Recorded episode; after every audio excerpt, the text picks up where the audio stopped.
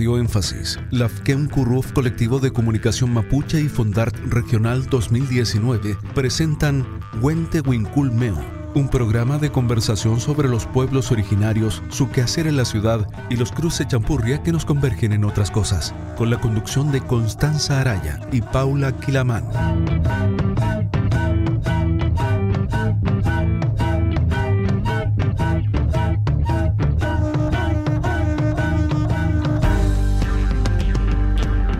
Mari Pulamien, Mari Mari Compuche, Paula Quilaman Piñeniche, Tufachi Zungu, Wente Winculmeo Piñelu, Radio Énfasis Meu, Villa Alemana Meu. Mari Mari Compuche, Pulamien Puwenui, Inche Constanza Piñén. Hola a todas las vecinas y vecinos de la provincia de Marga Marga. Estamos en Huente Meu por Radio Énfasis 95.5 FM y también por la señal online www.radioénfasis.cl. El día de hoy tenemos a un joven invitado. Nos encontramos junto a Philip Escudero Quirós Aminao. Él es nacido en Valparaíso en el año 1993. Es estudiante mapuche de Pedagogía en Historia y Ciencias Sociales y licenciado en Educación de la Universidad de Viña del Mar. Es ayudante del historiador Pedro Canales Tapia. Philip ha investigado y publicado sobre la historia reciente del pueblo nación mapuche, el movimiento mapuche y las luchas por la autodeterminación y cómo éstas se relacionan con el Estado chileno. Además, es miembro de la Asociación Indígena Huitrapurán de Villa Alemana e integra el grupo Peyepen Ténganse Presente. Mari Mari Lamien, ¿cómo está? Eh, Mari Mari Lamien, eh, Mari Mari Compuche, eh, Inche Cuadro Quiro Aminado Piñey. Eh, estoy muy agradecido de esta invitación. Eh, como muy bien dijo Milamien cuando conversamos, cuando me invitó acá, me dijo, eh, hace falta un poco de, nutrir esto con una sabia joven, así que me siento muy honrado de, ser parte de esa juventud. y, y, bueno, ojalá que esta conversación sea bastante amena y muy gratificante, tanto para mí, así como tanto para usted. Yo, lo personal, me siento eh, muy contento de, estar acá, eh, mi primera vez en, una radio, así que es, mi debut en las comunicaciones. Así que contento, bueno. Eh, como bien ustedes dijeron, soy miembro de la Asociación Indígena Huitrapurán, también soy miembro del grupo Peye Peyen de Santiago, donde participamos hartos estudiantes mapuche de la Universidad de Santiago, bueno, yo que vengo de este territorio y otro Wenui y, mm, que, pensamos similar y tratamos de, reivindicarnos de esa forma. Eh, principalmente lo que hace el grupo es eh, y vamos a colegios, ¿cierto? De hecho ahora estamos con, la idea de que de enseñar historia, obviamente rescatar la historia como lo que está pasando con las políticas públicas en relación a educación, eh, pero que se enseñe historia, pero no cualquier historia. No sé si se entiende más o menos. Eh, obviamente buscamos eh, entregar visibilidad a, nuestros peñis, a nuestra lamien y a nuestra cultura también, porque, bueno, voy a salirme un poco de, lo, que estamos conversando. Tuvimos la oportunidad de ir a un colegio en el bosque, se llama Ciudad de Lyon, eh, un colegio municipal muy chiquitito, una escuelita. Eh, donde trabajamos un taller relacionado con esto y en relación también a un documental que estuvimos haciendo, eh, revisando. Y tuve la, suerte de encontrarme con, de los cinco estudiantes con los que yo trabajé, porque trabajamos en grupos muy chiquititos, eran alrededor de 25, 30 estudiantes que trabajaron con nosotros en esa actividad. Tuve la suerte de tener tres estudiantes que eran mapuche, que participaban en una comunidad muy famosa allá en Santiago, como es Mahuidache y se sentían también muy orgullosos, orgulloso, perdón, de, estar aquí trabajando y conociendo un poco de su historia, porque obviamente en los colegios nuestra historia nos enseña. Eh, la mía, tengo una pregunta. ¿Por qué eh, quiso estudiar historia? ¿Por qué quise estudiar historia? O sea, es una pregunta bastante interesante y que, bueno, el próximo año se cumplen 10 años desde que yo eh, tomé esta decisión. La tomé el 2010 cuando estaba en segundo medio, Colegio Jean Piaget. De hecho, saludo ahí al profesor Juan Mancilla, que es el profesor de historia de ese colegio. Eh, siempre tuve mucha habilidad con la historia y siempre me llamó mucho la atención eh, los, pueblos originarios. Siempre desde muy chiquitito eh, soy un poco distraído muchas veces y en clase se me iba la onda. estudiaba en un colegio muy chiquitito que dejó de existir el año antepasado, Colegio Doctor Otoján, de la población Prat. Eh, y en ese colegio, en básica, eh, cuando veíamos los pueblos originarios, siempre se hablaba mucho de pasado.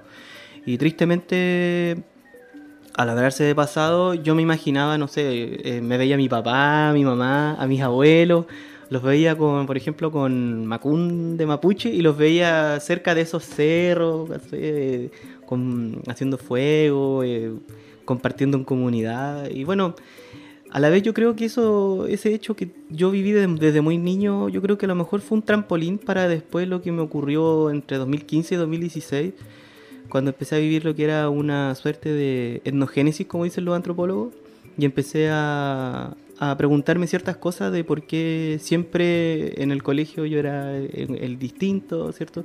El más moreno, el más chico, o de los más chicos, eh, porque era, no sé, mi, cuerpo era distinto al de mis compañeros y eran todos muy delgados, yo porque era más, más macizo, porque mi pelo era negro, porque mi cara era más redonda que las de ellos, porque era como más gordito. Y ese tipo de cosas me fue pasando, bueno, y en relación a, la disciplina que yo estudio ahora, que me considero todavía un pichiquimelfe, o sea, porque me falta la pura tesis y soy profesor.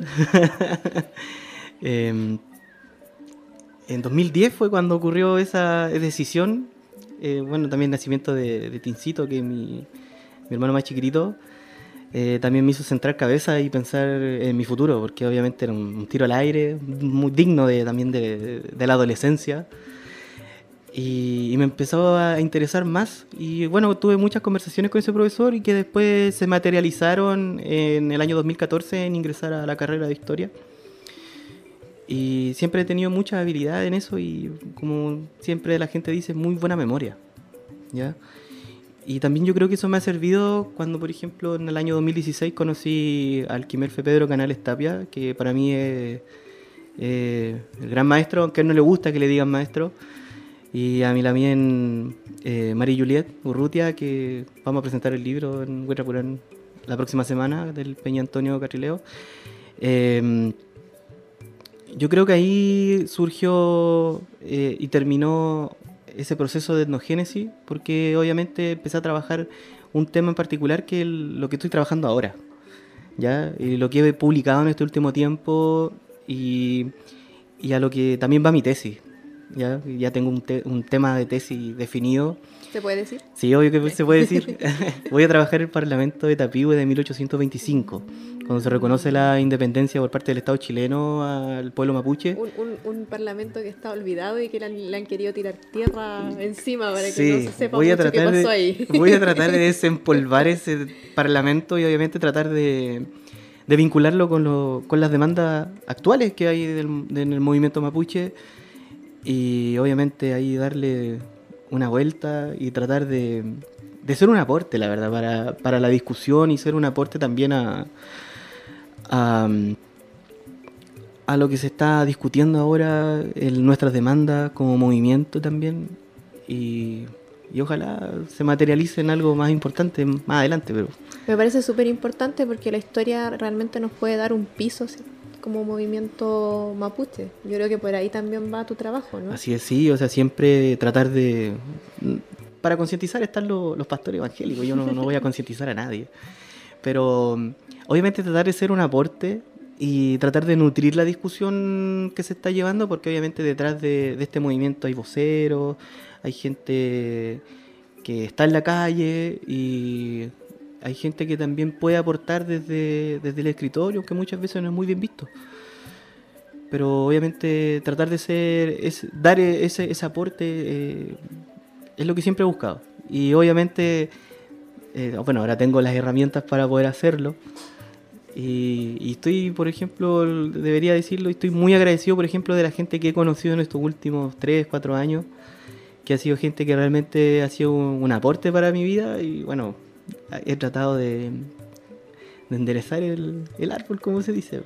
Así que muchos cariños para Quimelfe, para mi ñaña y para la gente que está ahí en la calle también, eh, aguantando muchas veces la represión, aguantando muchas cosas que yo creo que a nadie le gustaría vivir.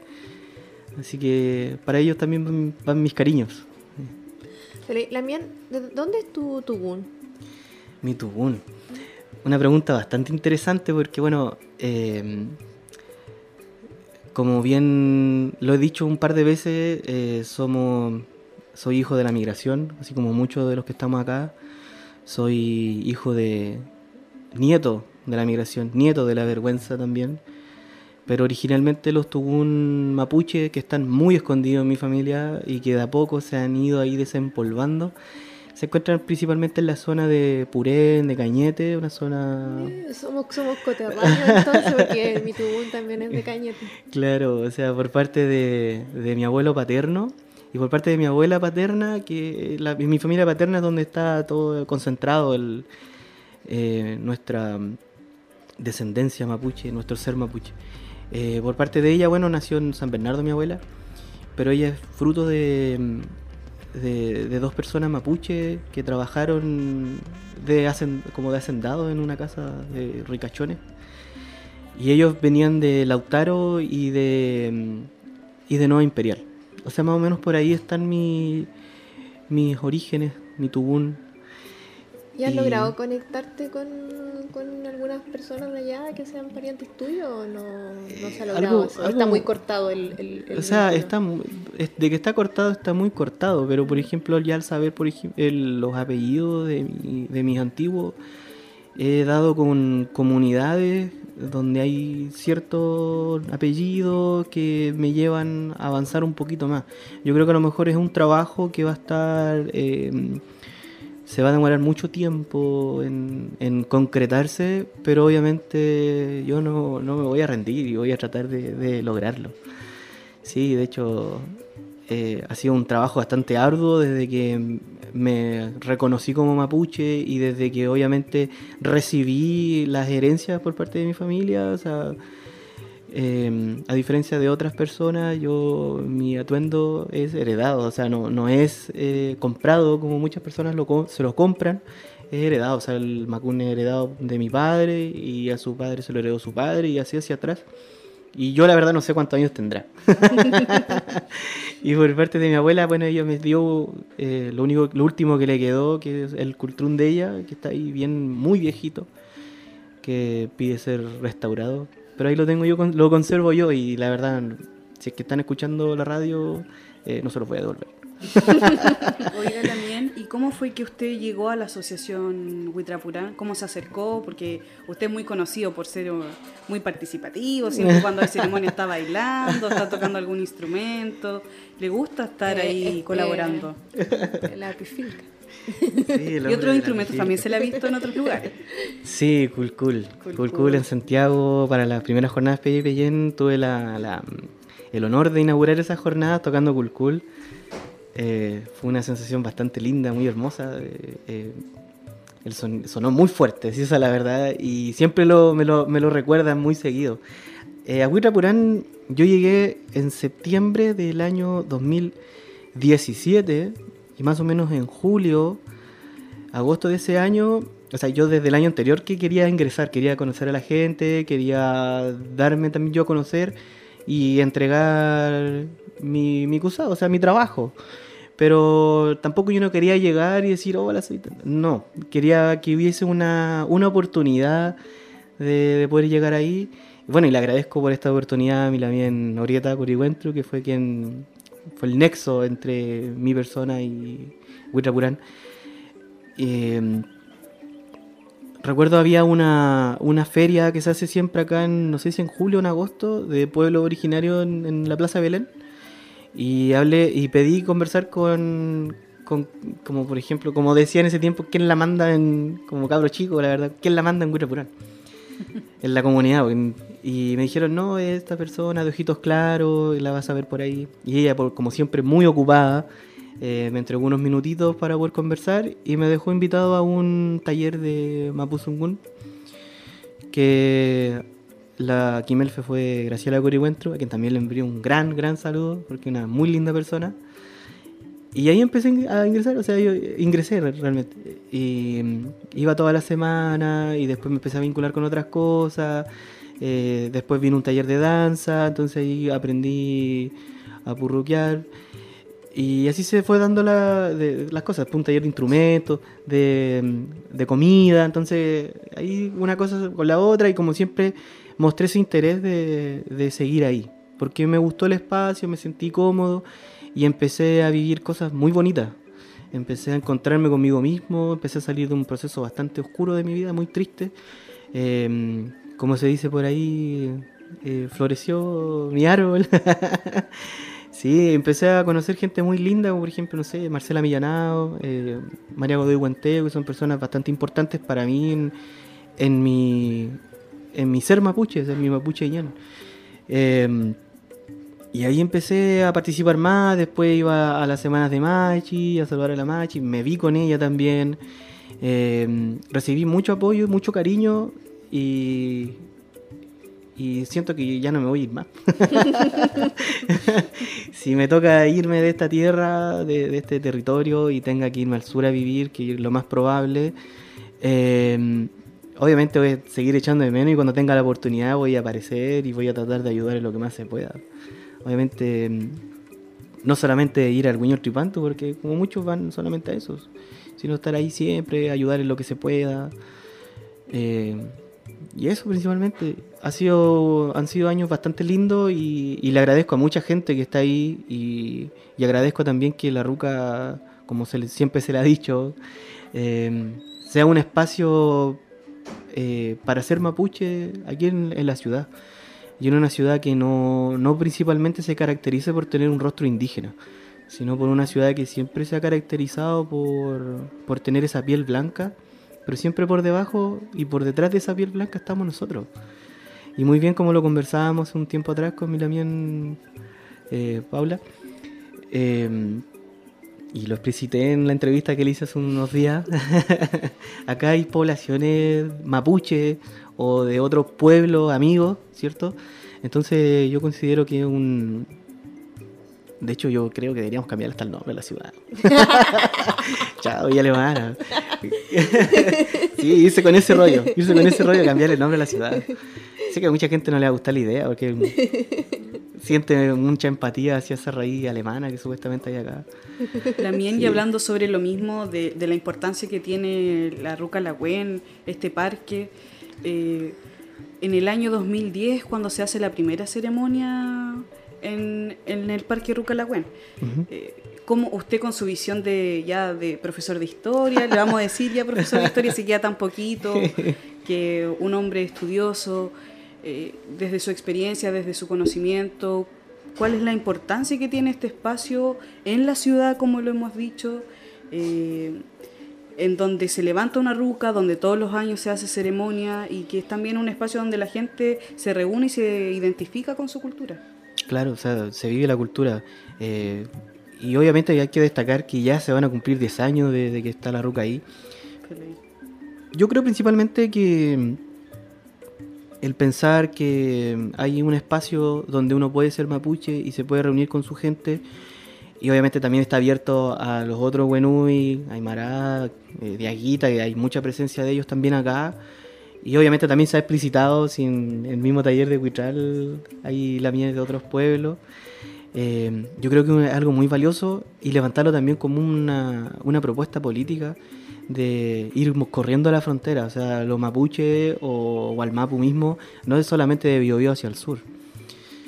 Eh, yo creo que a lo mejor donde existe, donde haya mapuche, eh, también es Gualmapu, o sea, tenemos que también entender y, pensar desde ahí hacia arriba, o sea, no, ir, no seguir bajando, sino que pensar desde ahí en adelante. Eh, también tenemos la suerte, hay que decir, tenemos la suerte, y no es solo una, son dos, son dos rucas las que hay.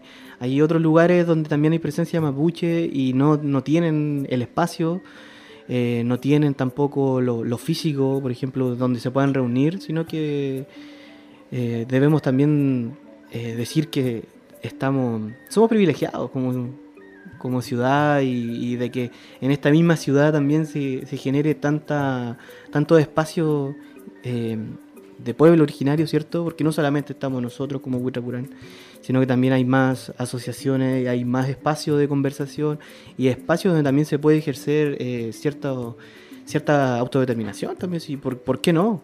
Yo creo que ese es el camino y también es lo que tenemos que trazarnos como una meta, o sea, llegar a la autodeterminación y de ahí seguir subiendo hasta lograr un derecho constitucional, como, como se merece, la verdad, como nos merecemos. Y dejar de ser ciudadanos de segunda clase. Yo creo que eso es muy importante. Pero obviamente que exista un lugar donde se pueda hacer cultura mapuche y donde se pueda vivir como mapuche, aunque obviamente hayan ciertas restricciones, eh, eh, yo, yo eh, creo que es un espacio muy, muy valioso y que hay que cuidarlo. Y obviamente lo que ocurrió hace un tiempo atrás con los atentados, el terrorismo que puede existir por parte de la gente que no, no, no ve a lo indígena como algo bueno, eh, también es algo que hay que tener presente y no hay que borrarlo con el codo o hacer eh, una vista gorda de lo que pasó. Yo siempre he pensado lo mismo, a lo mejor no vamos a saber quién fue, pero obviamente igual hay que, que tenerlo presente y, y tener cuidado porque siempre va a haber gente que no nos va a querer ver bien. Porque además fue lo que se repitió. O sea, fueron dos años seguidos que y en fechas similares. la ruca y en fechas bastante similares, porque fue en septiembre y en octubre. No, y, y de hecho, creo que la primera fue el 29 de septiembre y, la, y el segundo atentado fue el 27, así una distancia de dos días. Sí, sí, fue así. Una cosa bastante esquizofrénica, si es que lo podemos decir así. Y obviamente yo creo que a lo mejor hay gente o grupos organizados o bien hay gente que no nos quiere ver bien y hace esto para solamente hacer un daño, si no, no, hay otra explicación. Y tristemente, como decía hace un rato atrás, eh, somos ciudadanos de segunda clase y las autoridades nos ven como tal. Entonces, si hubiese sido, pongamos un, y grafiquemos un ejemplo, hubiese sido, no sé, la municipalidad la que queman, eh, yo estoy seguro que en una semana están los, los culpables. Y esto como fue algo mapuche, como un lugar que supuestamente se considera que está abandonado en ciertas horas, entonces eh, ¿para qué ir más allá? O sea, las cosas se, se sacan por sentado. Eso principalmente.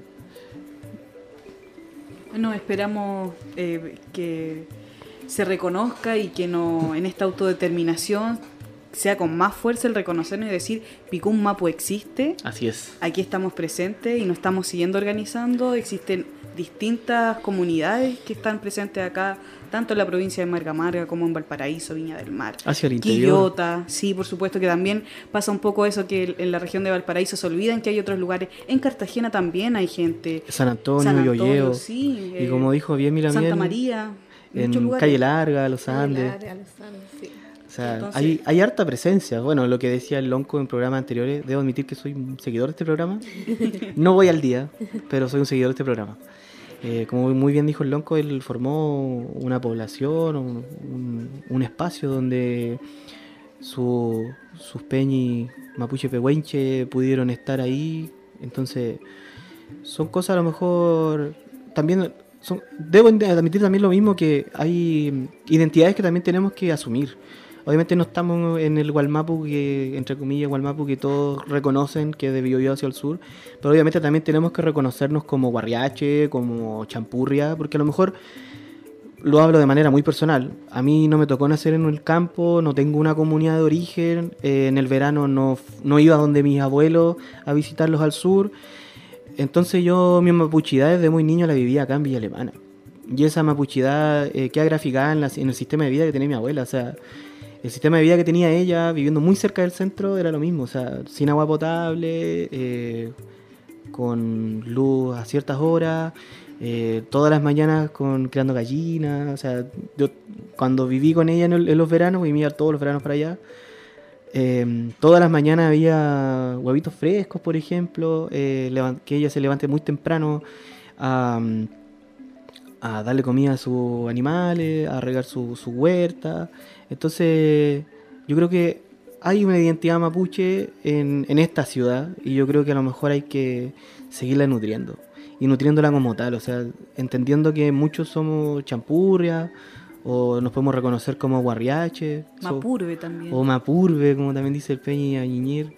O sea, yo, yo me adscribo a eso porque obviamente no me tocó otra realidad, una realidad bastante diaspórica, como diría el Peña Enrique Antileo, entonces yo creo que a lo mejor esos discursos hay que levantarlos y hay que asumirlos también.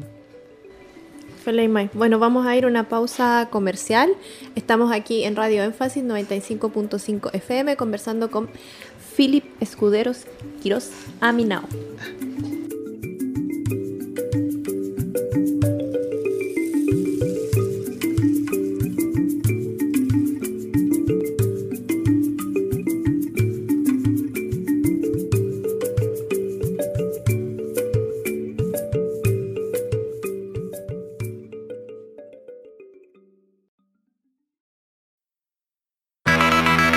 Solo en la transmisión en vivo del programa aparecerá la publicidad comercial. A continuación, la segunda parte del capítulo.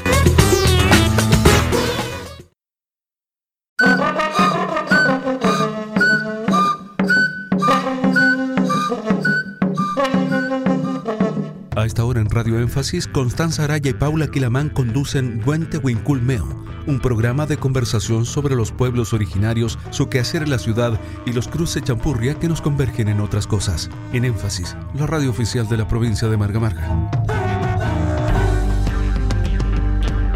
Volvemos de la pausa comercial, estamos en Radio Énfasis 95.5 FM, nos escuchan todos los domingos a las 15 horas y también nos pueden escuchar por la señal online www.radioenfasis.cl y si se perdió algún episodio de Wente Winculmeo pueden escucharlo en los podcasts que vamos subiendo regularmente a la página de Facebook Wente Winculmeo y también en Lafken Kuruf.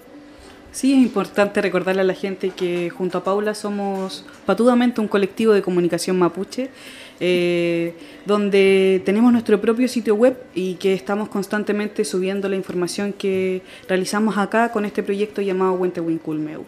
Eh, nos pueden encontrar en la página www.lafkencurruf.com y ahí van a poder encontrar todos los capítulos y episodios que hemos realizado tanto de este proyecto Huente Winculmeu como también el, nuestra trayectoria radial en otros proyectos.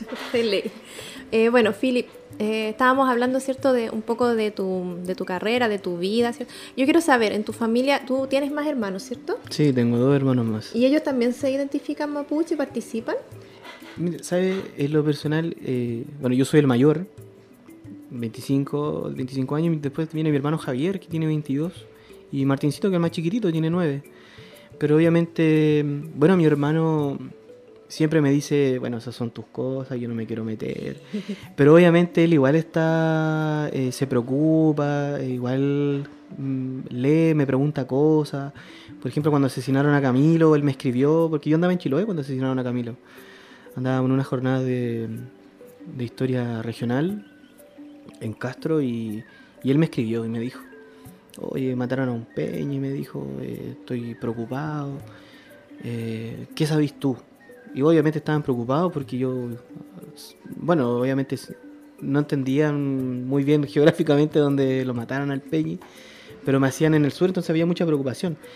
Bueno, y, y Martincito, que es el más chiquitito, em, él anda con, siempre con su tratilonco, eh, anda con, con, unos coligües en la casa, anda dándose vuelta con coligües tiene su, su Macun y todo, pero nunca he tenido como la oportunidad de, que ellos puedan ir, porque por ejemplo cuando hay, eh, los cuando hay alguna ceremonia o algo, eh, siempre hay algo que, que, no, no, no, les permite asistir. Pero obviamente yo insisto que es una, una deuda que yo tengo con ellos y a lo mejor ellos también la sienten como tal. Mi hermano me dijo que me quería acompañar este año y después le surgió que tenía un problema con los estudios, entonces no se pudo, independiente que haya sido un día sábado. Eh, pero a raíz de eso, igual, eh, por lo menos por parte de mi familia, mis hermanos, eh, hay cierto reconocimiento de ellos, porque igual me ven a mí, yo igual transmito, transmito, transmito, rayo la papa con el tema, porque me siento, me siento mapuche y me llegó el, cultrunazo, como dice mi peñi Alvarado Lincopi. Eh, yo creo que me llegó el cultrunazo a buena edad y, consciente ya de las cosas de saber elegir. Eh, pero eso, o sea, por parte de mi familia, bueno, mi mami iba mm, a las semanas de machi, se atendió un par de veces, entonces eh, hay participación, a lo mejor no es la que yo, la que yo quisiera, me gustaría que fuese mucho más activa, pero también se entiende que en contexto de ciudad igual es un poco más difícil eh, eh, organizar un poco los tiempos de los demás porque uno no, dispone de los tiempos de los demás. Y cuando ha habido, por ejemplo, ceremonia, igual siempre ocurre algo que no, no se puede. Pero obviamente yo creo que a lo mejor en un tiempo más me van a ver con la familia y ojalá tenga, eh, tengan el honor de conocerla. Ojalá la familia pueda ir al Guillatún que se va a hacer por primera vez en, Sí, yo, yo estoy en muy, Rucalagüen. estoy Sería muy ansioso. emocionante. Estoy muy ansioso de ese así. guillatún. Se me mueven las patitas Estamos- solas. sí. Yo creo que a todos estamos muy Sí. expectantes de ese guillatún. A mí, se me- como insisto, se me mueven las patitas solas. Y ahí sí que se, se va a purruquear harto. Así que hay que Ir con harto bueno. harto le bueno hacer ejercicio en la semana. Porque igual Hay que prepararse unos meses antes. saca para hambre en los bailar. pies, qué sé yo. Sí, Aparte que igual en esa fecha, para la gente que no sepa, el Guillatún se va a hacer en diciembre, ya estamos en verano, va a ser más calor. Va a ser calor, bailar ahí tal vez sin zapatos, es Va- distinto estar ahí bailando bajo el sol. Claro. Otro- es otra vivencia O sea, y- respecto a cómo es el huetripantu, que es en invierno. O sea, igual en tu bailo a pies pelados, es algo que molestan los zapatos cuando uno purruquea, es una cosa que yo hasta el día de hoy no la Pero entiendo. por último está más húmedo, no sé. Eh, más claro. blandito. Mm, Sí, pero bueno, uno ahí puede... Es parte de. Claro, es parte de... O sea, después uno se revisa los pies, saca espinas, después aparecen moretones. Duele un poquito, pero eh, el dolor, es, el dolor es de. Winca, como dice un peño por ahí. El dolor es de los Winca. De los Winca. Está bien. Eh, Lamien, ¿cómo ves un poco la, la relación? Nosotros, bueno, yo, yo llegué a vivir a Villa Alemana hace poco tiempo, más o menos te cuento, llegué a vivir a Villa- Alemana hace tres años, ¿ya? Y antes yo vivía en Concón. Y en Concón, bueno, sin embargo nosotros tratamos de, de levantar una organización mapuche, pero no prendió mucho. Bueno, ahora- igual todavía siguen trabajando en todo caso las la mía allá. Eh, pero había muchas menos actividades de las que se hacen acá. O sea, yo siempre miraba Villa Alemana y decía, oye, en Villa Alemana se hacen muchas cosas, se hacen muchas cosas, se hacen muchas cosas. Pero eh, aún así, ¿cierto? Aún, aún viendo que las lamienes están siempre haciendo actividades, que siempre se hacen cosas, que está la ruca, que se hacen ferias en la Plaza Belén, igual yo no percibo que haya como tanto conocimiento de la gente de la realidad indígena que se vive en Villa Alemana. Mm. No sé qué piensas tú de eso, si estás de Chuta, acuerdo o o no estás de acuerdo, ¿qué sí. crees tú que tú que eres de acá, digamos, de Villa Alemana? Sí, o sea, yo tengo 25 años y he vivido 25 años en Villa Alemana, o sea, 100% rendimiento. Eh, sí, o sea, lo triste es que mucha gente cuando ve ferias se, se vuelven locos por las sopaipillas y más allá de eso no, no preguntan. Y obviamente igual existe un, número de gente, a lo mejor no, no, no es muy grande, pero que se interesa en aprender, se va a la ruca, visita. Yo ves que he tenido la oportunidad de ir allá y bueno, uno ve cada vez que va allá no puede ir por una cosa puntual y volver. O sea, siempre se va a quedar toda la tarde. Es algo que me, ha pasado desde el día uno. Siempre uno se va a quedar allá haciendo otra cosa, que alguien conversa- conversando con alguien. Entonces, de repente uno se da cuenta, chuta, ya es de noche, tenía que hacer más cosas, ya mañana se hace, qué sé yo. Pero sí, eh, el tema de que no se entienda mucho esto de, de la identidad indígena que hay acá en esta ciudad. eh, yo creo que también la gente le interesa más la sopa y pilla, sacarse la foto y nada más. Pero yo creo que también es porque ellos son poco reticentes con lo indígena, porque lo siguen viendo a lo mejor desde una mirada colonial, lo siguen viendo como algo malo, porque aunque lo queramos o no lo queramos, siempre va a aparecer el comentario mala onda, desubicado, qué sé yo. Eh, oh, andáis pasado humo, qué sé yo, oye, anda a quemar camiones, porque me ha pasado en la calle, me ha pasado con amistades, me ha pasado en la escuela, que yo considero que es algo muy, muy grave. Cuando tuve mis prácticas, eh, debo admitir que mm, todavía existen esos pequeños villalobos que andan dando vueltas por las ciudades. Y yo creo que a lo mejor ese es el impedimento. O sea, la gente va, se- insisto lo mismo, la sopa y pilla y chao. Y, y a la vez también eh, es triste que ocurra eso porque eh, los pueblos no se integran de una forma y seguimos viviendo en, en el Suangenelu, como dice la palabra, que en los márgenes, ¿cierto? Y obviamente las poblaciones indígenas, ¿dónde están en los márgenes? O sea, en el sector sur. sí. Yo vivo en el sector sur y, y soy tengo vecinos mapuche, ¿cierto? Eh, mi mejor amigo, no creo los mejores amigos, pero sí un gran amigo de la vida, 20 años de amistad. Eh, mi Peña y Lucas Anquita Quelempan, él y su hermano Pato, eh, también son del sector sur de Gumercindo. Gumercindo también hay mucho mapuche en Gumercindo, Valencia, Frontera. Y es anecdótico, o sea, en Frontera, que haya mapuche, o sea, seguimos repitiendo la misma lógica, insisto, solo por ser indio, nos siguen pasando estas cosas.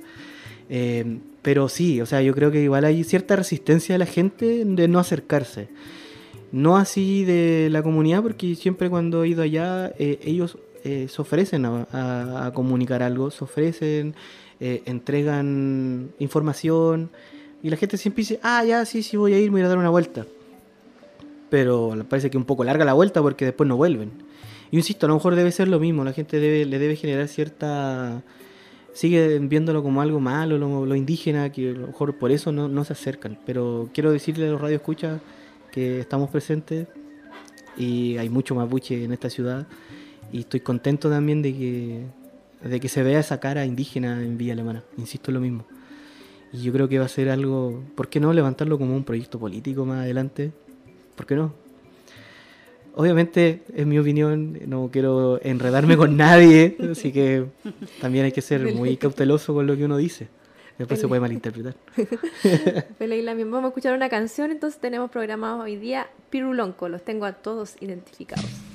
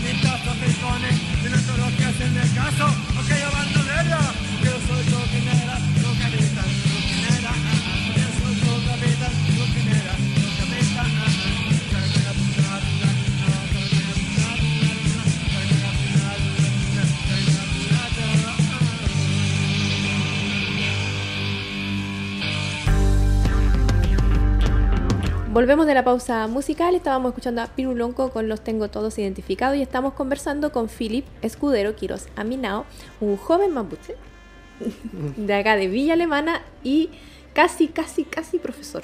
Le falta Eh, muy poquito Casi, casi, profesor. para ser profesor. Dime una cosa, tú desde eh, tu carrera, ¿cierto? Ahora ya vas a ser profesor, vas a enseñar. qué. Em, ¿qué, qué, qué, propuesta tienes tú, digamos, para mejorar la educación en este sentido como de la- del, del- del conocimiento, lo que estábamos hablando, del conocimiento que la gente pueda tener sobre eh, que los pueblos originarios somos entes vivos, somos cultura viva y no somos, no, no, no, no éramos, no habitábamos, no existíamos, ni No hablábamos, no sino somos que una vitrina de somos, museo, claro. somos.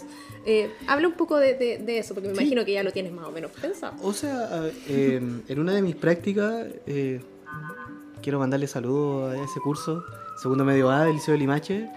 Eh, ellos supieron desde el día uno que yo era mapuche porque yo les dije, yo soy mapuche. Y obviamente en un principio existieron esos, esas típicas bromas que a mí la verdad no me generan ninguna gracia, al contrario. Siento que hacen más daño y no tienen nada de broma. Pero yo creo, hay algo que, que hasta los carabineros. Qué anecdótico. Eh, yo creo que eh, la escuela, ahí la labor va por el profesor. Hay profesores que son muy dejados, hay profesores que se, dejan llevar por lo que dicen los planes y programas. Yo tuve la oportunidad de cuando estuve con ese curso, cuando era primero medio, porque estuvimos un año completo, eh, tuve que pasar el proceso de ocupación. Y si uno revisa los planes y programas y las planificaciones del liceo, era una clase y se acabó. Yo me tomé la molestia de estar un mes viendo la ocupación. Ay, mi hijo hubiera estado feliz contigo, porque mi hijo Un mes. precisamente, uno de los reclamos que me hizo, mi hijo, mi hijo está en primero medio, Ya. y uno de los reclamos que me hizo este año fue precisamente ese, que su profesor de historia había pasado eh, todo esto que él estaba esperando ansiosamente, Claro. lo pasó así como dos clases y sería.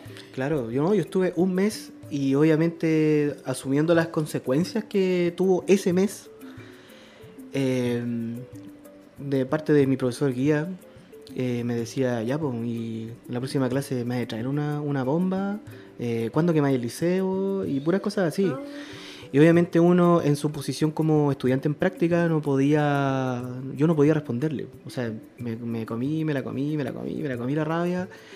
Y tristemente al punto de que, de, de que no podía decir nada, porque si obviamente yo me levantaba y obviamente me- le hacía sentir mi malestar, eso después se iba a ver graficado en que a lo mejor me, en una reprobación. O sea, igual es, es fome. Pero obviamente uno en el aula, en la sala, eh, uno es dueño de su clase y de su tiempo.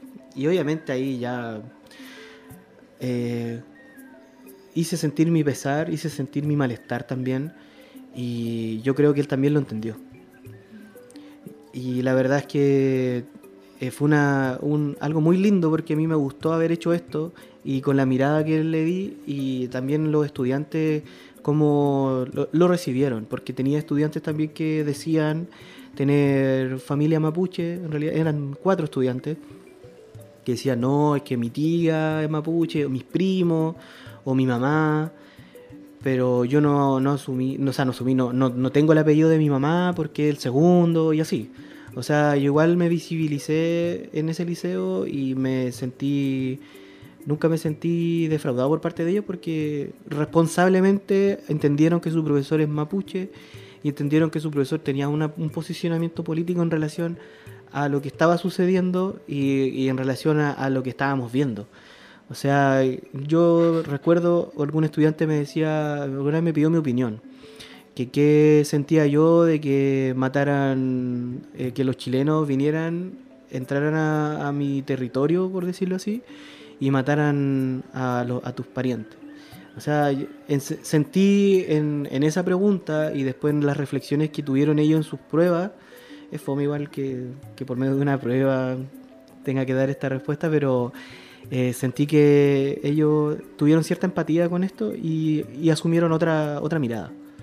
Porque también en cursos vecinos habían estudiantes con apellidos mapuche, por ejemplo, apellido Nahuelpan, apellido eh, Cayul, ¿cierto? Y Naguil. Y recuerdo que eran de, de los siguientes cursos, del B, del C y del D.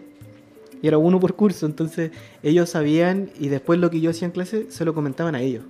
Entonces cuando yo llegaba al liceo y me los pillaba por ahí en recreo, me gritaban, buena Peggy, buena Peggy. Entonces eh, igual para mí fue gratificante y después más adelante me tocó mm, algo que hacen los liceos, el cele- las celebraciones del cuño tripanto, qué sé yo. yo y- ¿Cómo se vio eso muy folclorizado? o sea, a mí no me gustó la- el, el sentido que le dieron, pero por ejemplo, eh, se, se celebró con un acto, se, baila, se bailó saya, ese tipo de cosas. Y yo les preguntaba, ¿y dónde está los mapuche aquí? Y me decían, chuta, pero es que tú sabías que aquí no, no, no, no vamos a bailar esas cuestiones. y aparte, no, no, los chiquillos no, no, no, no les gusta. Pero después yo pregunté si podía hacer como una muestra, eh, hacer como una suerte de derogativa. Pedí permiso a mis autoridades ancestrales. Y obviamente me, di- me dieron el visto bueno. Llegué con mi atuendo, con mis instrumentos. Les mostré para qué funcionaban y todo. Y, y siento que igual fue un, un gran avance porque en un lugar como Limache, que la chilenidad está bastante fuerte, eh, que haya existido esto, yo considero que fue algo bastante valioso. Y fui porfiado, como se dice, y hice la, después la clase con el atuendo puesto. Me mandaron a sacarme el atuendo. La profe me dijo, ya, sácate esa cuestión. Me dijo, yo tomo el curso por mientras, sácate nomás esa cuestión. Y le dije, ¿qué, qué, qué es la cuestión? Le dije yo. Y ella estaba choreado. Y yo me chorea que la gente sea así. Porque... Y también colegas que son profesores. Claro, y, y más, y más aún ellos, profesores de historia, se supone que tienen algo más de conciencia. Se supone. Ya cuando el sistema te, te corrompe, ya uno se transforma en, en un reproductor nomás de, de lo que dice el libro. Y páguenme a fin de mes porque tengo muchas deudas. Y me decía, sácate esa cuestión nomás y al ratito toma el, eh, yo tomo el curso. Y yo le dije, ¿sabes? ¿Sabe, profesora? Con el debido respeto yo voy a hacer la clase así. Así que yo tomo el curso. Bueno, ahí se quebraron nuestras relaciones. Se terminaron de quebrar nuestras relaciones estudiante en práctica, profesor guía. Y bueno, ¿qué le vamos a hacer? Pero uno es porfiado. Pero por lo menos no te quedaste callado. No, no, ahí yo asumí No. mi, mi rabia y obviamente también, como se dice, dejé mi cargo a disposición, pensando en que me iba a pasar algo malo, pero por suerte no, no ocurrió nada malo. Qué bueno, no, me alegro mucho. Bueno, eh, ya estamos eh, los últimos, vamos a ir Se con hizo la... súper cortito Sí, se el hizo programa. corto. Muchas gracias, Leamien, por estar aquí Sí, presente, por compartir y, Sí. y también invitar a que más jóvenes se levanten. Ojalá Sí. aquí en, en Villa Alemana, en la provincia de Marga No, y, en toda la ojo- región se formen ojo que en grupos. la, en la Huitrapurán faltan encuentros. Hay pocos. Son casi puras mujeres las que han tomado la batuta aquí en Villa Alemana de, de la dirigencia. Así que faltan más lamien, más que se Y que- gente joven, gente joven que se. Y involucre que- y que, tome la, la posta, pues, porque hay gente que ya en algún minuto Va a desistir. van a tener que, que re- que retirarse, van a tener que descansar y hay, y hay gente que tiene que venir a, a tomar el lugar. Así Feliz. Así que muchas gracias, Lamien. ¿Ya? ¿Puedo decir algo sí. antes Ah. de irme? Bueno, primero agradecer la invitación nuevamente, estoy muy contento de este debut radial. y obviamente también mucho eh, cariño, a, re, re- resaludar, porque ya lo saludé, a Quimerfe Canales, Quimerfe Pedro Canales, perdón, eh, mi ñañita eh, Mari Juliet, a la gente de mi comunidad, que siempre lo he dicho así, mi comunidad, eh, Huitrapurán, a la gente de Pelle Pellén, ¿cierto? Y, y a todos quienes estamos tratando de resistir en una ciudad, tratando de resistirnos al, al colonialismo y obviamente también a los que luchan, a la gente en el sur, a la gente que sale a la calle a, pelear por nuestros derechos, ¿cierto?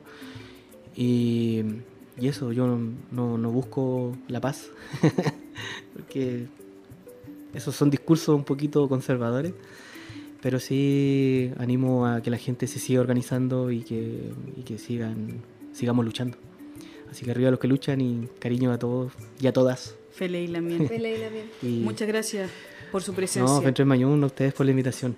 Vamos a escuchar la última canción y nos despedimos. Esto es Trafkintun del rapero Guaykil. Peucayal. Peucayal, hasta un próximo episodio.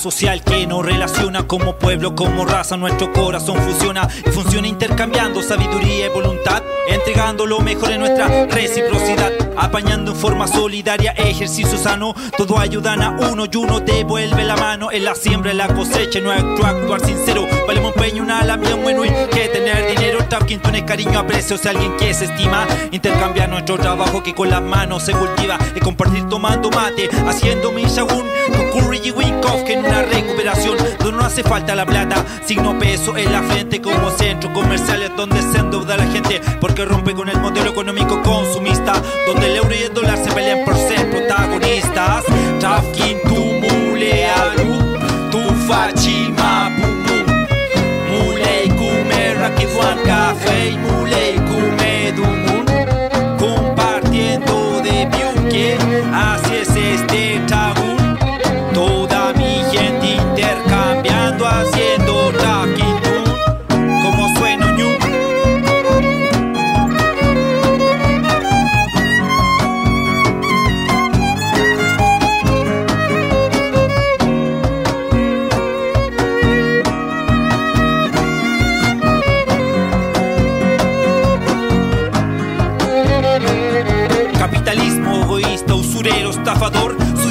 fortuna aquí no tienen valor Ya que el valor más importante es adoptar Las cosas simples y tomables, reemplazables De corazón inquebrantable Como pacto de amistad con mi con mi trafkin Compartiendo un yiwun, kiñikimun Un palín contando de nuestra cultura Como visión, nuestra raíz Hablando de nuestra familia, nuestro wifi Origen, origen de donde viene Nuestra hermandad. Humildad que fortalece nuestra identidad. Palabras verdaderas de Piuque que se vinculan. Y en esta estrofa las escribo con mayúscula Hacia la forma muda fraterna con la que nos regimos. Haz un hermano hacia la tierra en el lugar donde vivimos. Agradeciendo con ofrenda y respetuoso Niñipun Por